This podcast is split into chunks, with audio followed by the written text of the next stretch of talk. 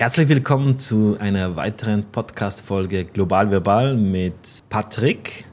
Danke, dass du heute wieder dabei bist. Celine, freut mich. Schön wieder mit am Start zu sein. Heute habe ich eine witzige Podcast-Folge ein bisschen vorbereitet, wie ich denke. Und zwar reden wir über die Ostkokaine.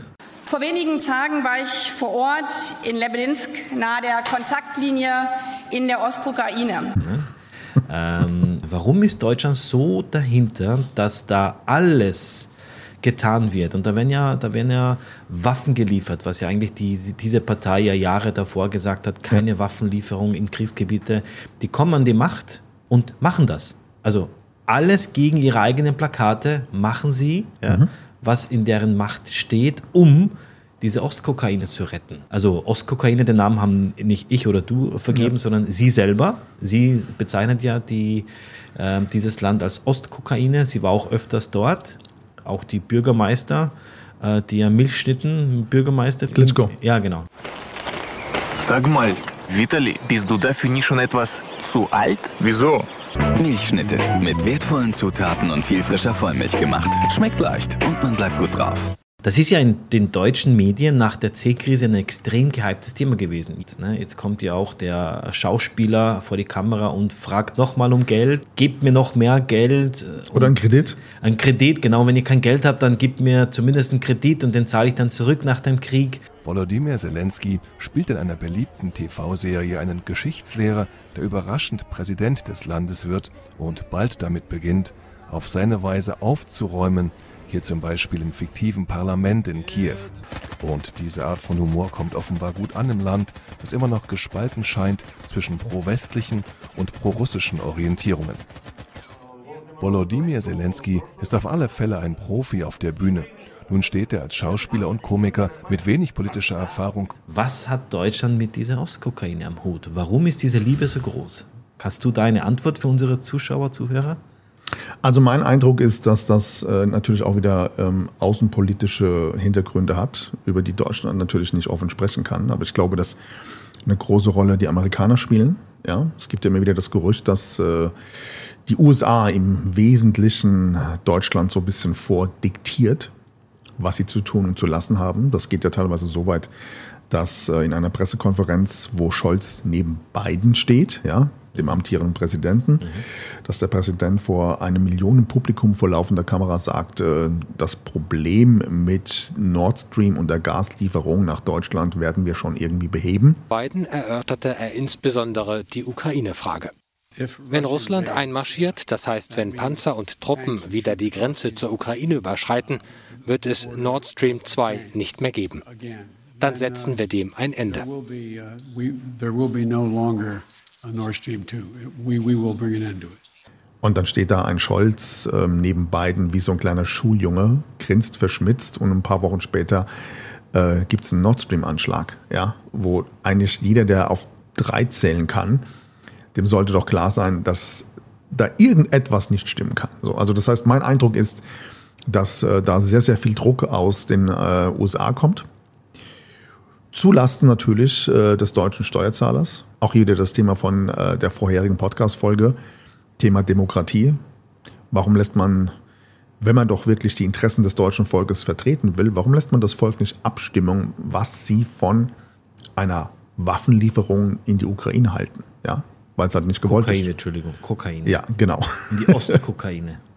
ja, das ist also aus meiner Sicht ähm, für mich unerklärlich und du hast es gerade angesprochen, ich war früher schon ähm, auf eine gewisse Art und Weise Fan von den Klitschkos, ja, als sie noch geboxt haben, fand das, fand das zwei sensationelle Sportler, große Vorbilder. Dass sie dann die Ukraine nutzen, die, dass sie dann die Kokaine nutzen, äh, um das Ganze auch so ein bisschen PR-technisch äh, gut zu inszenieren, ist aus meiner Sicht dann auch wieder so ein anderes Thema. Ich erinnere mich da an das Bild, als äh, der Krieg ausgebrochen war, dass ähm, die Klitschkos mit irgendwelchen Politikern in Kiew auf dem Balkon standen und Champagner getrunken haben. Welches Jahr war das, als der Krieg in der Ostkokaine ausbrach? Der ganze Konflikt in der Kokaine begann 2014. Ja. Das äh, kann man ja kaum irgendwo nachlesen, weil das sind doch irgendwie so sechs, acht Jahre vergangen, bis das Thema dann wirklich für uns interessant war, weil Deutschland eben auf einmal Geld und Waffen und Co. angefangen hat zu liefern in die Kokaine. Und du hast ja diese, diese Pipeline auch vorhin erwähnt. Ich fand es interessant, dass äh, die erste Meldung war, also als man den Verdächtigen gesucht hat, mittlerweile glaube ich, sucht man gar nicht mehr danach, hieß es ja, es war irgendwie ein Segelboot mit Leuten aus der Kokaine. Mhm. Ne? Nachher haben sie dann zurückgerudert, dass es doch nicht sein kann, auf einem Segelboot so viel Sprengstoff mitzunehmen. Und dann waren es doch nicht die Leute aus der Kokaine. Ich verstehe es nicht. Ne? Aber wir versuchen ja nur ein paar so offene Fragen hier in unserem Podcast äh, zu erläutern. Und wir haben uns nicht abgesprochen, was wir hier sprechen. Ne? Ja. Es ist deine Meinung und meine Meinung. Und es ist prinzipiell auch für die Zuschauer und Zuhörer, das, was wir hier sagen, ist unsere Meinung. Ja? Absolut. Das Spannende fand ich in dem Zusammenhang, dass wie in jedem Konflikt natürlich immer auch ein Schuldiger gesucht wurde und man hat ihn gefunden. Ja, Putin ist ja heute noch an so vielem schuld, auch an die Energiekrise. Der von dem profitiert hat, dass diese Pipeline existiert übrigens. Ganz ne? genau. genau. Und das war ja damals Beispiel ähm, USA-Irak-Krieg, äh, ja, gab es ja auch die Schuldigen. Also es wird immer medial ein Schuldiger gesucht, auf den man sich dann ausruhen kann. Dann gab es ja die Forderung äh, der deutschen Politik, Deutschland muss für den Frieden der Ukraine frieren. Ja? Ukraine.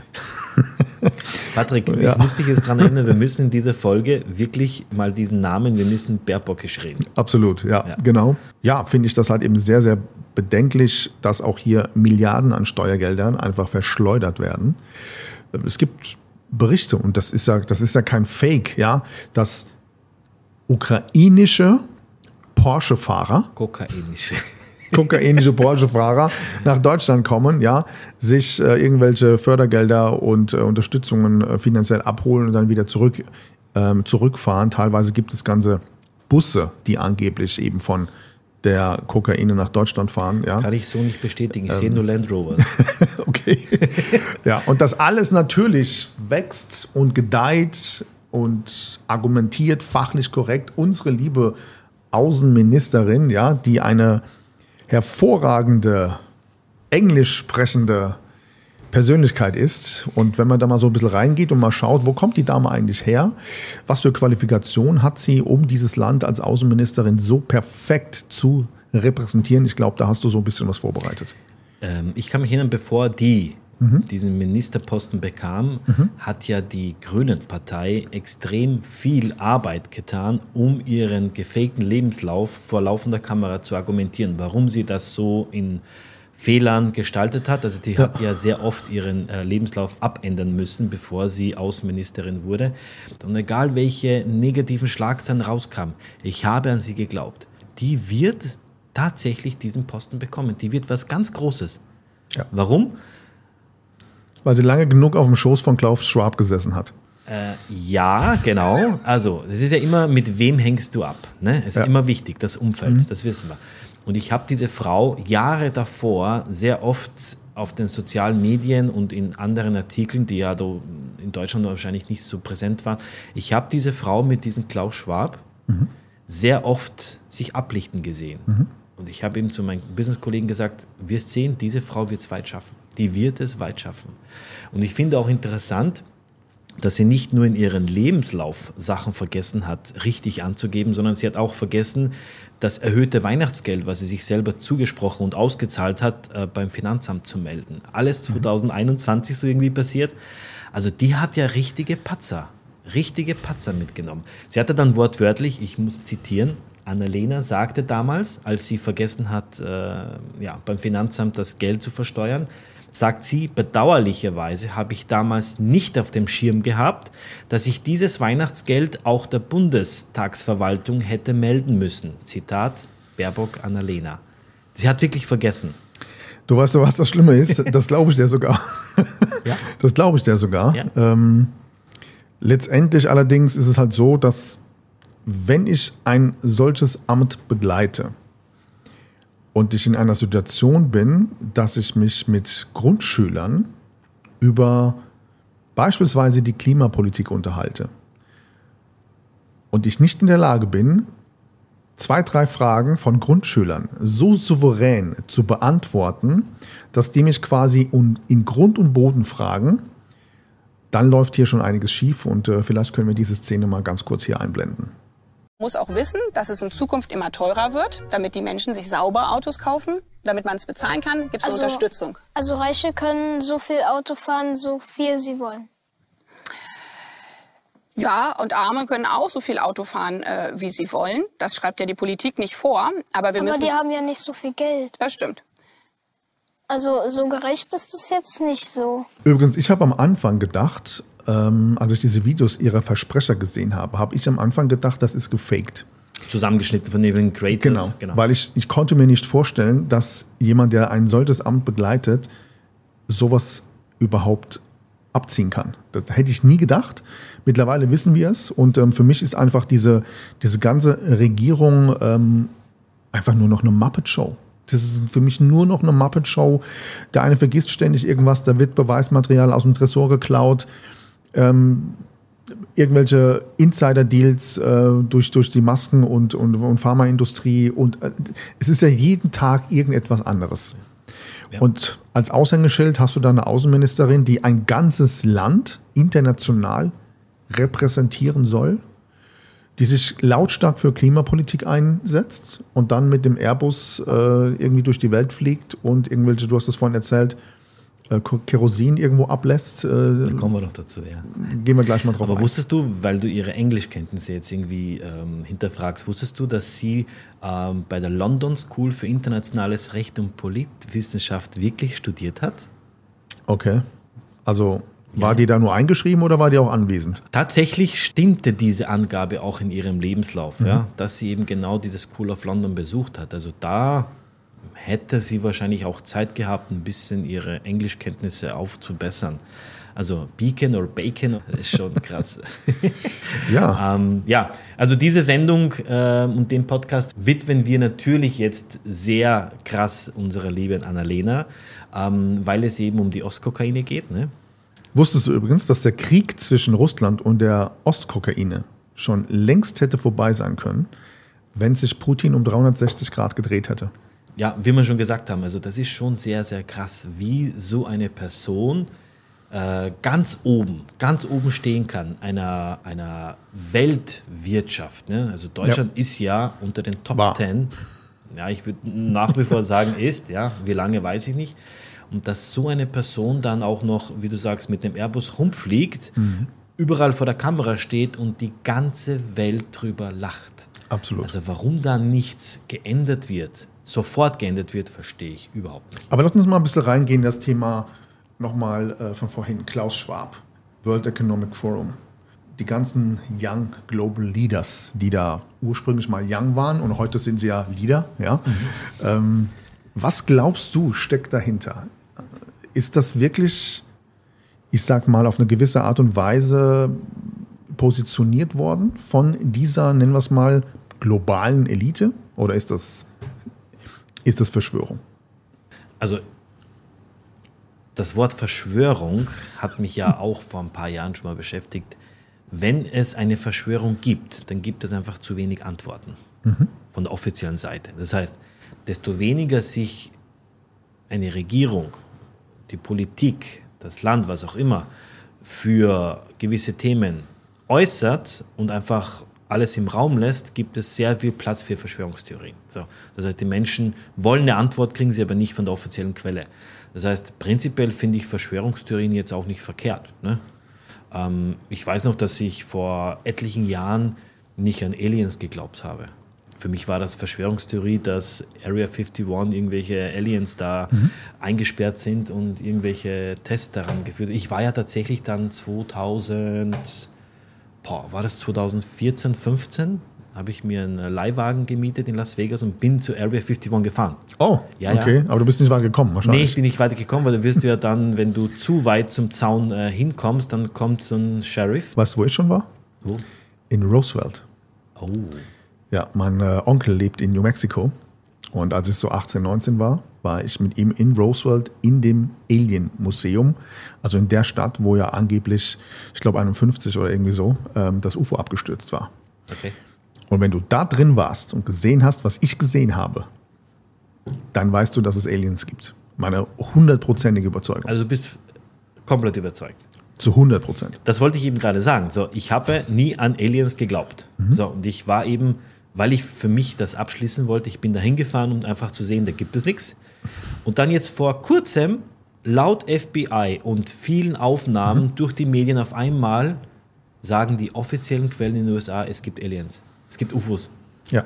Wo ich mir denke, hä? Aber das Thema Verschwörungstheorie. Ne? Aliens war ja auch jahrelang, wenn nicht sogar 50 mhm. Jahre lang eine Verschwörungstheorie. Jetzt von den offiziellen Seiten wird sogar es bestätigt. Mir fällt es trotzdem irgendwie noch schwer dran zu glauben.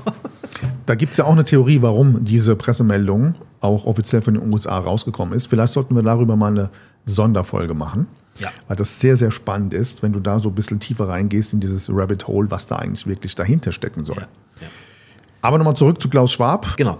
Du meintest, ob äh, das eine Verschwörung ist. Ne? Also ob da was dran sein kann, dass Global Leaders wie das WEF Persönlichkeiten auf bestimmte Positionen hieven kann. Glaubst du an sowas? Zufälle gibt es meiner Meinung nach weniger im Leben. Mhm. Ähm, würde ich jetzt sagen, die sind alle positioniert, weiß ich nicht, ob es alle sind, aber ich würde jetzt sagen, nachdem ich Bilder vorher gesehen habe und dann jetzt die Bilder jetzt danach, mhm. wie gesagt, es gibt keine Zufälle. Aber lass uns mal für die Community, weil mich das wirklich interessiert, wie du darüber denkst, lass uns da mal tiefer einsteigen. Wie kann es sein, dass eine Baerbock mit einem Klaus Schwab, dem World Economic Forum aus der Schweiz, auf diese Position gesetzt wird. Oder auch Trudeau aus Kanada ist ja auch so ein Lieblingsschüler von Herrn Schwab. Wie soll das funktionieren? Wie kann eine Person, eine Intuition aus der Schweiz so viel Macht haben, angeblich diese Leute in einer demokratischen Wahl nach außen hin auf diese Positionen zu setzen? Wie, wie muss ich mir das vorstellen? Was, was glaubst du, was steckt dahinter? Ich müsste jetzt so einen Ton einblenden von Grillen. Kennst du das? ich glaube, das ist ein eigenes Thema. Okay. Ein eigenes Thema für einen eigenen Podcast. Mhm. Ja. Jetzt würde ich das nicht sofort in dieser Podcast-Folge okay. beantworten, aber mich würde es interessieren, ob wir dazu eine eigene Podcast-Folge ja, machen sollen. Weil ich finde die Frage interessant und ich habe meine Meinung dazu. Okay. Wenn die Community sagt, ja, bitte Patrick Sili bespricht dieses Thema in eurem Podcast, ähm, interessiert mich auch, dann lass uns das wissen. Dieses Thema mit dem Airbus, dass die Annalena ja gerne mit, ihrem, mit dem Regierungsflieger rumfliegt. Ne? Das letzte Mal, als sie hier war, war ja in Abu Dhabi, als die Panne passierte. Die wollte über Abu Dhabi fliegen nach Australien und dann auch sogar auf die Fidschi-Inseln. Okay. Laut vielen Artikeln. Das heißt, die nimmt einen riesengroßen Regierungsflieger, einen Airbus 340, wo ja eigentlich mehrere hundert Passagiere reinpassen würden. Ja? Also ein Linienflug von Lufthansa mhm. mit einem Airbus 340, da passen hunderte von Leuten rein. Ähm, die sind dann in Abu Dhabi zwischengelandet, aufzutanken. Da sind sie weiter geflogen und dann gab es Probleme mit den, mit den Klappen. Ähm, obwohl die Regierung in Deutschland schon drei neue A350 hat, ja, fliegt Annalena trotzdem mit den alten rum.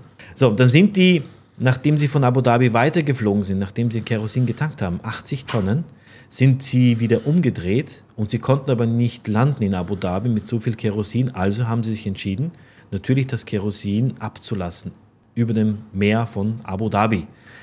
80 Tonnen Kerosin, ja, wenn man das hochrechnet, das sind knapp eine halbe Million Euro, wurden einfach ins Wasser entleert. Kann man machen. Der Steuerzahler zahlt. Genau, um dann in Abu Dhabi nochmal zu landen. Und wieder noch zu neu zu tanken. Der, der, Rückflug nach, nach Deutschland, nach Berlin, wo auch immer, muss ja auch wieder gewährleistet mhm. sein. Aber bis das Flugzeug dann in Abu Dhabi von den Technikern repariert wurde, äh, ist dann die Annalena mit ihrem Team ja, shoppen gegangen in Abu Dhabi. Ich glaube sogar, die waren in der Yas Mall. also sehr glaub, interessant das Ganze. Also äh, krass. Und da hat sich auch wieder das ganze Netz, mhm. ja, Internet war nur am Lachen über diese Panne. Ich finde es einfach nur geil, weil es bringt mich zum Schmunzeln, wenn ich an die deutsche Politik denke. Wir freuen uns auf die nächste Podcast-Folge. Vielen Dank fürs Zuhören. Danke, Patrick. Sehr gerne. Bis zum nächsten Mal. Bis zum nächsten Mal.